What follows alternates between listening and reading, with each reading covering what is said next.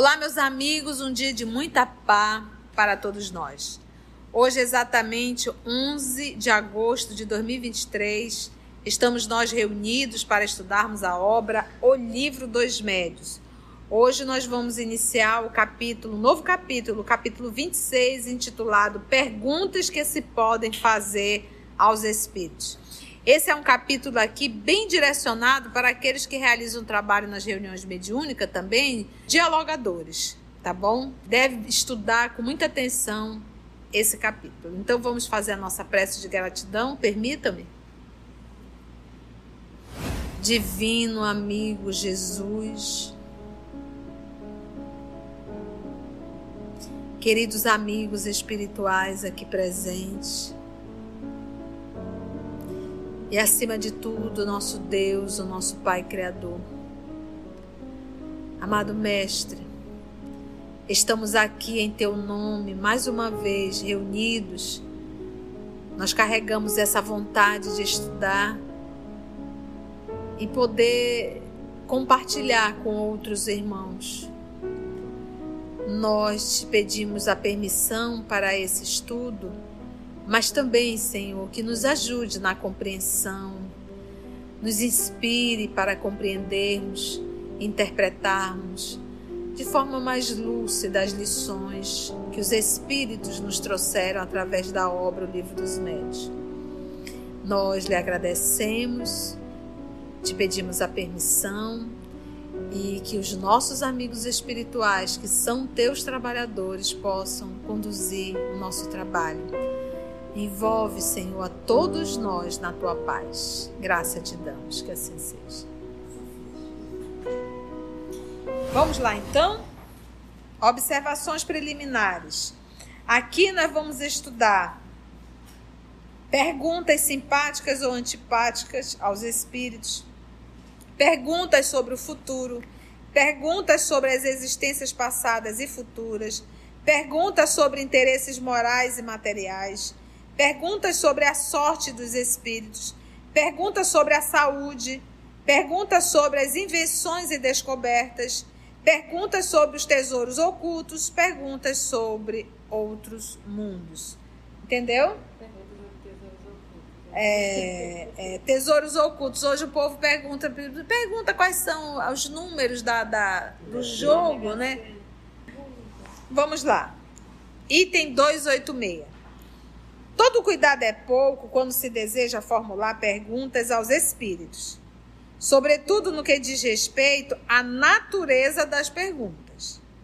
Duas coisas hão de ser consideradas nesse processo: a forma e o fundo. O próprio senhor Divaldo Franco conta em palestra pública que ele estava acompanhando o senhorzinho na, na residência, o senhorzinho doente e ele perguntou ao doutor Bezerra se o senhor ia ficar bom. E o doutor Bezerra respondeu: ele vai, ele vai ficar ótimo. E aí ele passou para a família. O doutor Bezerra falou que ele vai ficar ótimo. No dia seguinte, ele chegou, estava uma muvuca na frente da casa do senhor. E ele chegou, o povo veio em cima dele, o senhorzinho tinha desencarnado. E aí? Aí ele tadinho, meio sem jeito, e aí ele perguntou, mas doutor Bezerra, o senhor não falou que ele ia ficar ótimo? Ele disse, mas ele tá ótimo, ele tá agora sem dor, né? Se libertou do corpo. Então, ou seja, é, é isso que o professor Allan Kardec está dizendo bem assim, olha, duas coisas vão de ser consideradas nesse processo, a forma e o fundo. Vamos, nós vamos formular melhor. Doutor Bezerra de Menezes, esse senhor vai continuar encarnado ou eu só acho que ele já vai desencarnar? Apesar de que os espíritos nunca falam datas, e muito menos vai morrer ou não vai morrer. Não existe isso. Entendeste? Mas a forma e o fundo. Quanto à forma, as perguntas devem ser redigidas com clareza e precisão, evitando-se as questões complexas. Outro ponto importante é a ordem, que deve presidir a disposição das perguntas. A gente vai ver muito isso em um livro dos Espíritos. Então você vai fazendo a pergunta, mas vai construindo a linha de raciocínio e não vai mudando de um assunto para o outro. Mas por que, que o Kardec está ensinando isso aqui? Não é o que nós fazemos hoje nas reuniões. A não ser que você faça aquelas reuniões de diretoria, né? Tem algumas pessoas que fazem, né? Reunião de diretoria dentro do centro espírita. Ah, você tem que realmente, previamente, fazer as perguntas previamente, programar, organizar, pensar no que você vai perguntar naquela reunião. Isso deve ser feito. Mas isso difere de uma reunião de desobsessão. Mas ainda assim, uma reunião de desobsessão, as suas perguntas em relação para o espírito, porque para você ajudar o outro, você tem que entender a situação do outro. Então, algumas vezes você vai ter que aprender a elaborar algumas perguntas. Vou contar uma experiência particular e foi num diálogo fraterno. A senhorinha, o rapaz incorporou. E aí eu, o, o espírito dizendo que ia matá-lo, que ia matá-lo. E aí a primeira pergunta: Você está vivo? E ele mesmo disse: Eu não entendi sua pergunta. Eu estou perguntando se você está vivo. Aí ele disse: Quando eu estou com ele, eu me sinto vivo. De quando você não está com ele, você está onde? Você está vendo que as perguntas elas, elas têm uma, uma sequência. De repente eu não pulo de uma e vou para outra. Mas por que você está fazendo isso com ele? Ah, não. Vamos construindo uma linha de raciocínio para que você possa fazer um bom diálogo e aprender a ouvir. Então, até para fazer a pergunta, você tem que perguntar, você tem que pensar. Você tem que usar uma lógica de raciocínio para você, porque às vezes você faz uma pergunta não é só para saber, é para o outro se ouvir. Entendeste? O outro tem que se ouvir. No caso da desobsessão, no caso aqui de Kardec, não. As reuniões dele eram, eram pesquisas, eram, lembra? Estava criando ali uma ciência, a ciência da pesquisa e da observação. Outro ponto tão importante é a ordem que deve presidir a disposição das perguntas. Quando o assunto exige uma série delas, é essencial que se encadeiem com método, de modo a decorrerem naturalmente uma das outras. Basta você pegar o livro dos Espíritos que você vai identificar o método e a ordem, a sequência. Né? Por exemplo, quando ele vai falar de Deus na primeira questão de O Livro dos Espíritos, que é Deus? Ele não coloca o artigo o que é Deus, porque Deus não se define. Que é Deus? Inteligência suprema, causa primeira de todas as coisas. Aí, aí ele pergunta: o que é o infinito? Aí o Espírito responde: aquilo que não tem começo e nem fim, é o infinito. Aí ele diz assim: Poder-se-ia dizer que Deus é o infinito? Então, olha só. Antes dele perguntar se Deus é infinito, ele quer saber qual o conceito dos espíritos em relação ao infinito. Então, você vê que isso é um método, entende?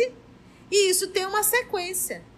Quantas vezes ele faz uma pergunta e ainda assim ele tem uma nova, uma dúvida em cima da resposta, ele faz a A, né? Então, olha, 182 fez, não ficou redondo, ele faz a 182 a. E às vezes ele faz até a B em cima dessa pergunta. Então, isso são métodos, é uma metodologia. Isso tem uma sequência. Não é aquela falta de comprometimento que você vem para a reunião de qualquer jeito e vai fazendo pergunta que dá na tua cabeça. Até porque quando você está elaborando a pergunta lá quietinho em casa, ali já é uma evocação. Entendeu? Ali já é uma evocação. E você, você acaba se concentrando muito melhor. Ou seja, quanta responsabilidade, quanto comprometimento, separar um momento, fazer a sua oração e fazer as perguntas previamente, para quando chegar na reunião não ficar ali. O que, que eu vou perguntar, hein? O que, que eu vou perguntar, hein? Que se encadeiem em método com método, de modo a decorrerem naturalmente uma das outras. Os espíritos, nesse caso, então, respondem mais facilmente e mais claramente do que quando as perguntas se sucedem ao acaso, passando sem transição de um assunto para outro. É por essa razão que se deve prepará-las com antecedência. Preparar quem com antecedência? as perguntas. Sem prejuízo de outras que possam ser intercaladas no decorrer da sessão. É aquilo que eu falei. Ele fez a pergunta 180, mas com a resposta surgiu uma dúvida em cima da resposta, 180A. Mesmo assim, surgiu uma nova dúvida em torno desse assunto, 180B. Então, ou seja, de uma pergunta eu abri mais duas. No mesmo assunto. Lembrando, partindo do princípio das reuniões que o professor Allan Kardec utilizava naquela época, de instrução, é o corpo da doutrina sendo construído. Na nossa reunião de desobsessão, não é assim, porque você não sabe as quais as comunicações que irão acontecer. Mas isso não quer dizer que você não tem que se preparar em casa, né? Fazer a sua oração, fazer uma leitura do evangelho, envolver cada membro do grupo, né? Você envolve mentalmente fulano, beltrano, cicrano, todos os espíritos sofredores que irão se comunicar, né? Esse é o trabalho do dirigente, do dialogador, inclusive do médio de apoio e o médio psicofônico, né? Então, sempre deve haver um envolvimento antes, essa preparação psíquica. E às vezes, dependendo do dialogador, da, da sua sensibilidade, da sua do seu desenvolvimento realmente espiritual, ele fazendo essa oração em casa, esse envolvimento, ele começa a ter uma intuição. É, é, olha, eu tenho a impressão, ele começa a perceber, nós vamos ter bem suicida hoje, vai ter um caso assim. Quando ele chega na reunião, ele se depara com isso. Entendeste? Por quê? Porque ele teve um, um, uma preparação. E preparar-se antes é um ato de respeito e de comprometimento, entendestes? Então, eu pego esse, esse material do professor Allan Kardec e tento trazer para o nosso dia a dia de hoje. Ah, então não tenho que fazer nada, porque uh, o propósito da reunião não é instrutiva, é um, é, ela não é instrutiva entre aspas, porque todas as comunicações de sofredores trazem grandes instruções morais. A oração é um ato de respeito é um ato de respeito, é um movimento para você entrar em sintonia, entendeu? Com o grupo. É esse o propósito, entendeu? Quando você fala em oração, a gente tem que vincular muito uma palavra chamada sintonia. Comprometimento. E aí ele diz assim: ó, além de ser melhor a redação feita com calma, esse trabalho preparatório constitui, olha o termo, trabalho preparatório, constitui, como já dissemos, uma espécie de evocação antecipada. Então, o propósito de Kardec era qual? Era, as reuniões eram instrutivas, eram reuniões para fazer pergunta a espíritos nobres, porque a gente estava elaborando ali o livro dos espíritos. Tá. E no trabalho de desobsessão, qual é a minha intenção? Qual é o meu propósito? O que, que eu vou fazer ali? Isso também não precisa de um trabalho prévio? Claro que precisa. Então, ao invés, será que é muito mais fácil eu me preparar antecipadamente ou eu deixar para eu fazer exercício de respiração, silêncio, oração, naqueles 5, 10 minutos que eu chego cansada na reunião? Óbvio que não. Se eu for fazer uma palestra, eu não tenho que fazer um preparo antecipado? Os espíritos vão me intuir? Vão, mas eu preciso entrar em sintonia com o tema para captar melhor a inspiração que vem do, de, do alto. Então, para todos os trabalhos tem que haver uma preparação prévia. E aí ele diz assim: olha, espécie de evocação antecipada, a que o espírito pode ter assistido e que o predispõe a responder. É de notar-se que muito frequentemente o espírito responde por antecipação a algumas perguntas, o que prova que já as conhecer. Tá bom? A gente não faz nada, não estuda sozinho. Nada que a gente faz é isolado. Nada. O que eu tenho que me perguntar é com quem são as minhas companhias. As minhas companhias, elas são exatamente de comum acordo com o que eu estou fazendo. Pronto, é só isso o que eu faço atrai os meus parceiros. Aí eu pergunto: se o que eu faço é bom, bons parceiros. Se o que eu faço é ruim, maus parceiros. O fundo da questão exige, eu fico imaginando assim, quando você faz aquelas festinhas em casa, você vai lá e faz uma caipirinha, né, cachaça, limão, né, taca ali, arruma muita cerveja, né, você também está sendo assessorado, você não está fazendo esse trabalho sozinho, não, entendeu? Então, tudo que a gente faz, a gente tem uma certa parceria. Por quê? Para cada um encarnado na população, fazendo uma comparação do mundo físico com o mundo espiritual, são cinco desencarnados. Então, nós temos uma população muito maior de desencarnados. E nós temos muitos espíritos que permanecem na Terra. Desencarnaram, mas estão aqui, paralelo a todo momento. O fundo da questão exige atenção ainda mais séria. Porque muitas vezes é a natureza da pergunta que provoca uma resposta exata ou falsa. Por exemplo, eu trouxe o exemplo do nosso irmão Divaldo. para as pessoas que ele transmitiu a resposta do Dr. Bezerra, para elas foram, foi o quê? Foi falsa. Mas, na verdade, a resposta não foi falsa. A pergunta que não foi bem elaborada. Entendeu? Então, uma pergunta mal elaborada, você pode ter uma resposta meio truncada. Como eles, quando o Kardec pergunta, os animais têm alma? E ele vai dizer, olha, chama do que tu quiser. Chama do que quiser. Ele tem, ele tem. Chama de tu, do que tu quiser, ele tem alguma coisa. E tu pode até chamar de alma, mas eu vou te mostrar uma coisa: existe uma distância muito grande entre a alma do homem e a alma do animal. E ele diz é a mesma distância que existe entre a do homem e Deus. Né? A alma do homem e Deus. Então a gente vê um incomparável, infinita.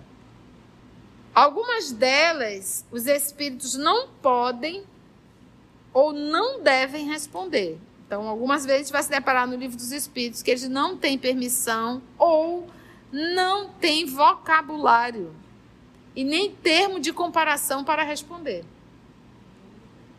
Por motivos que desconhecemos, sendo, pois, inútil insistir. Porém, o que, sobretudo, se deve evitar são as perguntas feitas com o fim de lhes pôr à prova a perspicácia. Exemplo: a Lúcia sabe a resposta mas quer testar o espírito para ver se o espírito sabe. E isso eles se incomodam, porque eles sabem que ela está perguntando algo que ela sabe, que está só ali testando eles. Entendeu? É isso que ele está dizendo. Porém, o que sobretudo se deve evitar são as perguntas feitas com o fim de lhes pôr à prova a perspicácia. Quando uma coisa existe, dizem, eles a devem saber. Ora, é justamente porque conheceis a coisa ou porque tendes os meios de verificá-la que eles não se dão ao trabalho de responder. Essa suspeita os irrita e nada se obtém de satisfatório. Se esse irritar aí nessa força de expressão, você não estar perdendo tempo com a, com a Lúcia? Para estar tá ali satisfazendo os desejos e a, a satisfação besta, pueril dela?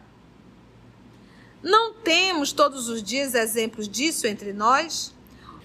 Homens superiores, conscientes do seu valor, se divertiriam em responder a todas as perguntas tolas que tivessem vista submetê-los a um exame como se fossem estudantes?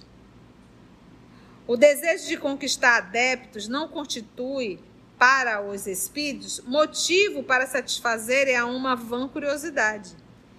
Eles sabem que a convicção virá cedo ou tarde. E os meios que empregam para produzi-la nem sempre são os que supomos melhores. Então, o espírito está para convencer alguém. Ah, eu vou responder a questão da Lúcia. Só para provar que eu sei, para ela entender que nós realmente não. Cedo ou tarde ela vai saber, nem que seja desencarnando, mas ela vai entender que ela é um espírito.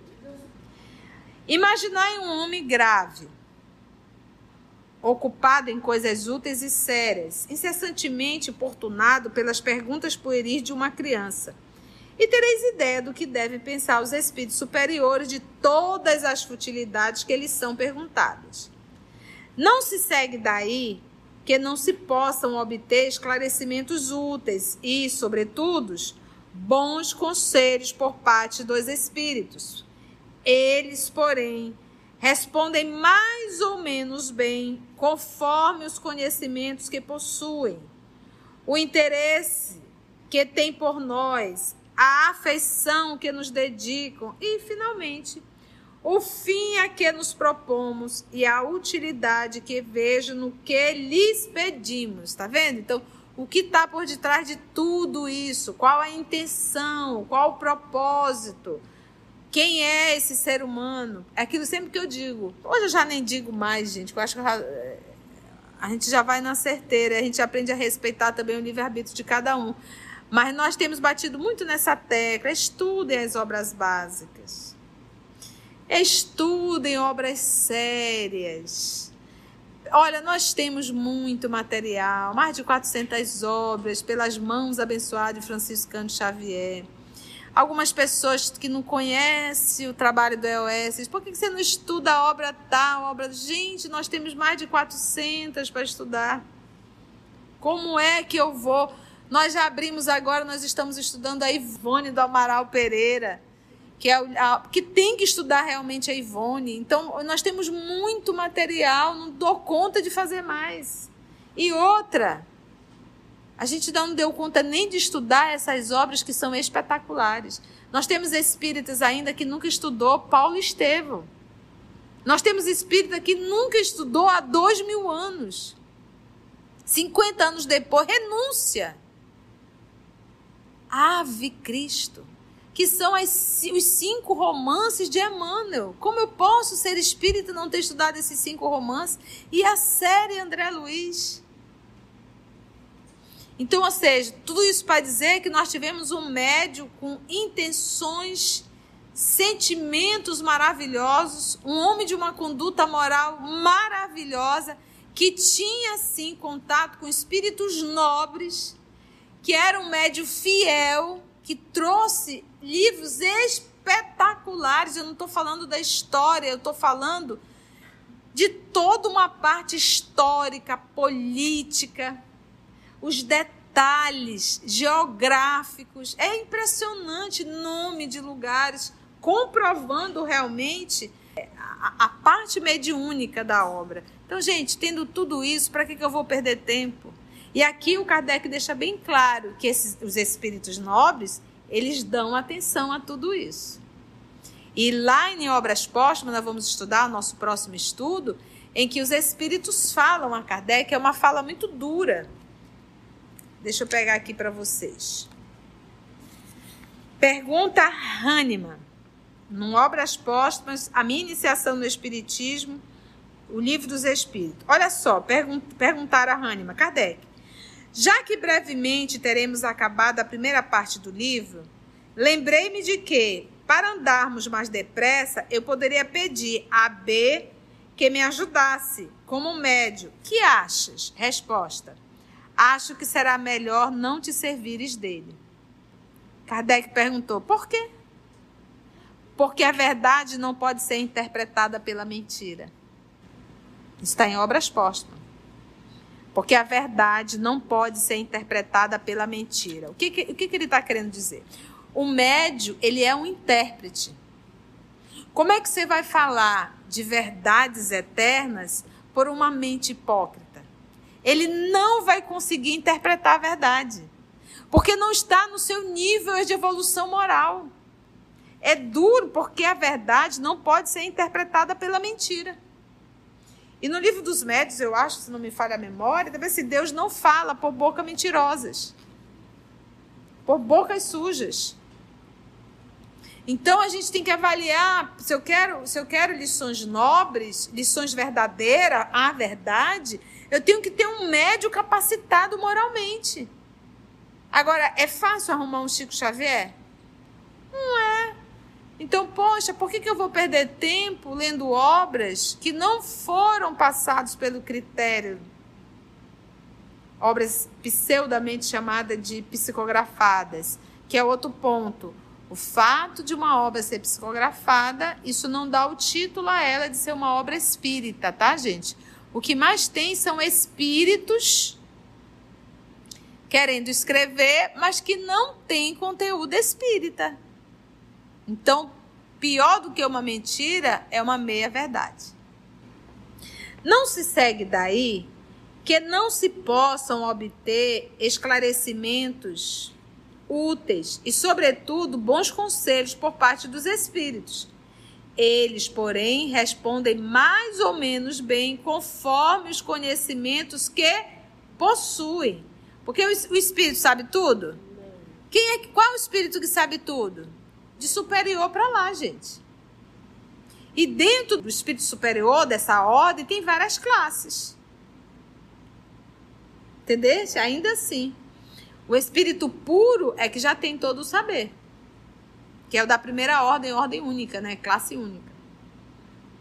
Não se, não, então ele diz assim: respondem mais ou menos bem, conforme os conhecimentos que possuem, o interesse que tem por nós. Estou repetindo, tá? A afeição que nos dedico e finalmente o fim a que nos propomos e a utilidade que vejam no que lhe, lhes pedimos. Por isso que nós estávamos buscamos o livro Obras Póstumas para a gente ver aqui a importância, os espíritos têm sim preferências por determinados médios. Por quê?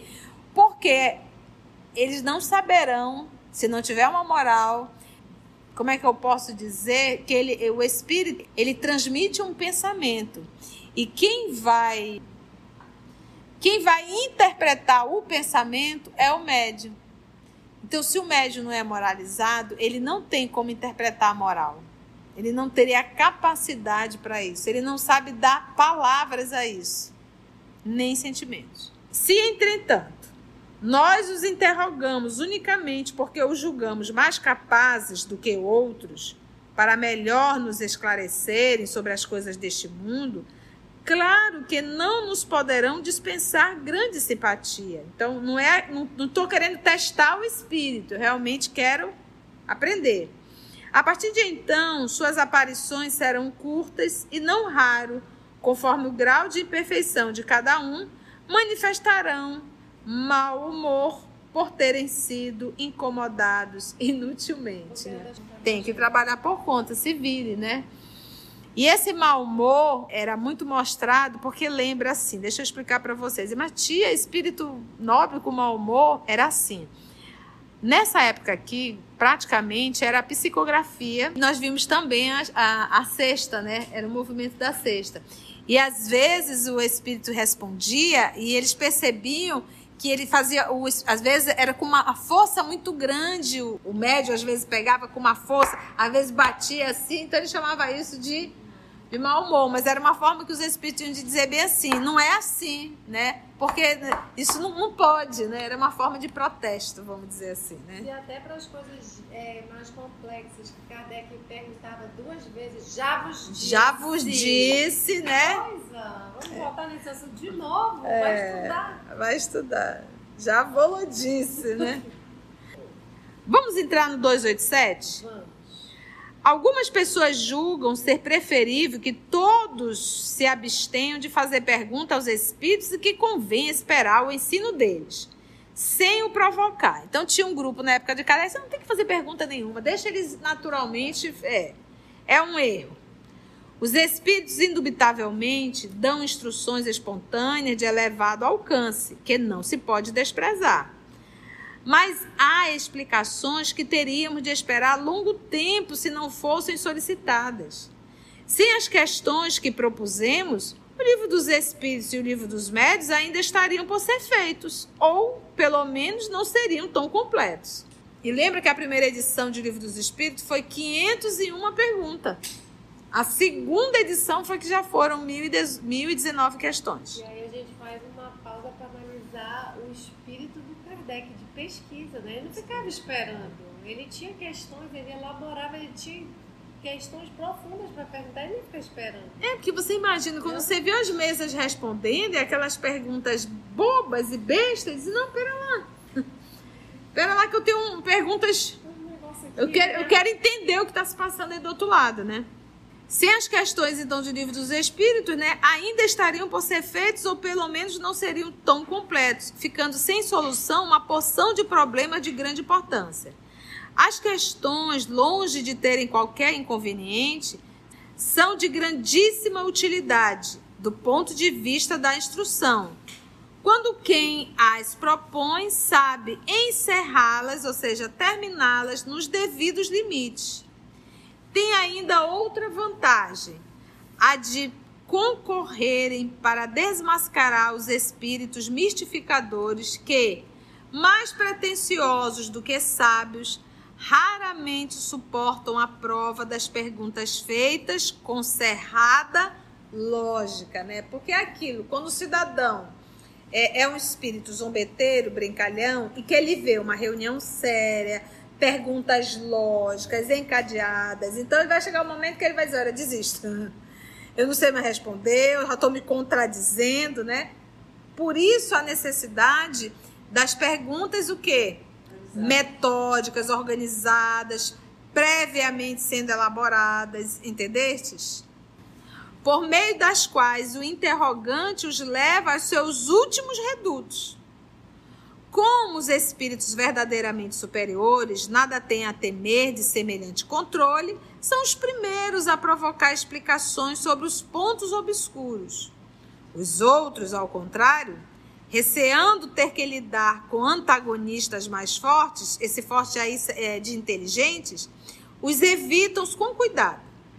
Por isso mesmo, em geral, eles recomendam aos médios que desejam dominar e aos quais querem impor as suas utopias, ou seja, as suas fantasias, que se abstenham de toda a controvérsia a propósito de seus ensinos. Então, quando nós temos espíritos levianos que induzem, que conduzem, que manipulam médios, a primeira coisa que eles fazem é afastar os médios de qualquer pessoa que poderá ajudá-lo a identificar que ele está sendo conduzido por espíritos levianos.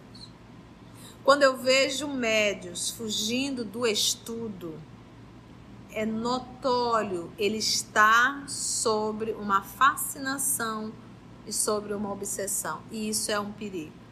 E a gente vê muito. Mas não já sei tudo, não já estudei.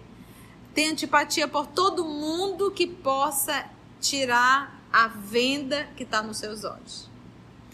Quem haja compreendido perfeitamente o que temos dito até aqui, nesta obra, já pode fazer ideia do círculo em que convém limitar as perguntas a serem dirigidas aos espíritos. Todavia, para maior segurança, transcrevemos abaixo as respostas que eles, os espíritos, nos deram acerca dos assuntos principais sobre os quais as pessoas pouco experientes se mostram geralmente predispostas a interrogar. Então, cenas do próximo capítulo e a nossa próxima semana, se Deus nos permitir, nós entraremos no item 288, perguntas simpáticas ou antipáticas aos espíritos. Se você chegou até aqui o final, deixa seu comentário.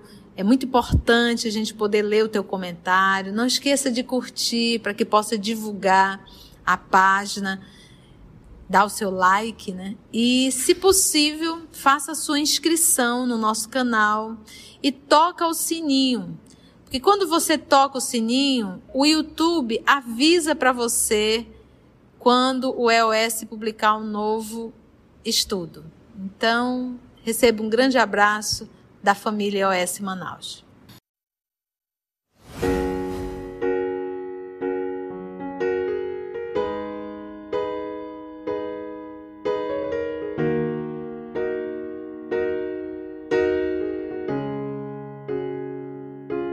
Antes de orarmos em agradecimento, vamos ouvir algumas considerações da tia que destacamos neste estudo para a reflexão dos ensinamentos. Vamos aos destaques da tia?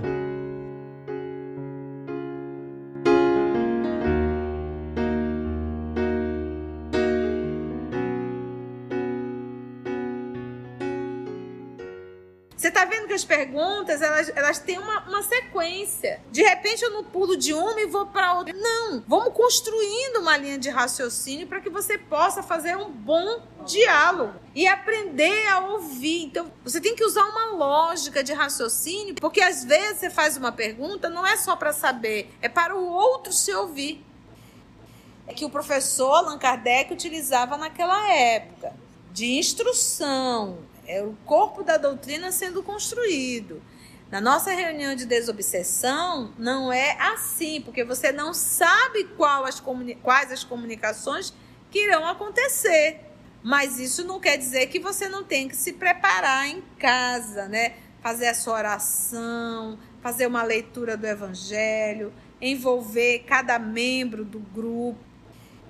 Os espíritos vão me intuir? Vão, mas eu preciso entrar em sintonia com o tema para captar melhor a inspiração que vem do, de, do alto. Então, para todos os trabalhos tem que haver uma preparação prévia.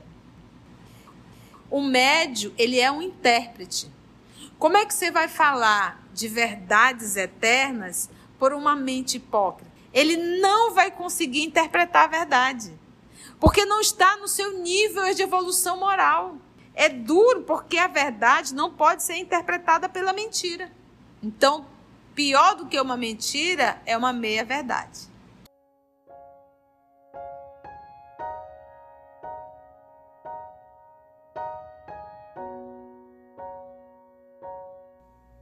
Assim, concluindo o nosso estudo de hoje e agradecendo o nosso Mestre Jesus por mais este momento de aprendizado.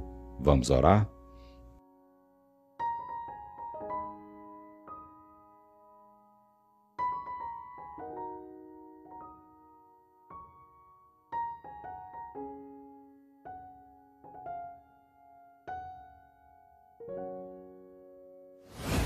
E assim agradecemos ao nosso Pai Criador ao nosso Jesus, nosso Mestre, amor de nossa vida, e aos amigos espirituais aqui presentes que conduziram mais uma vez a nossa reunião. Graça te damos, Senhor.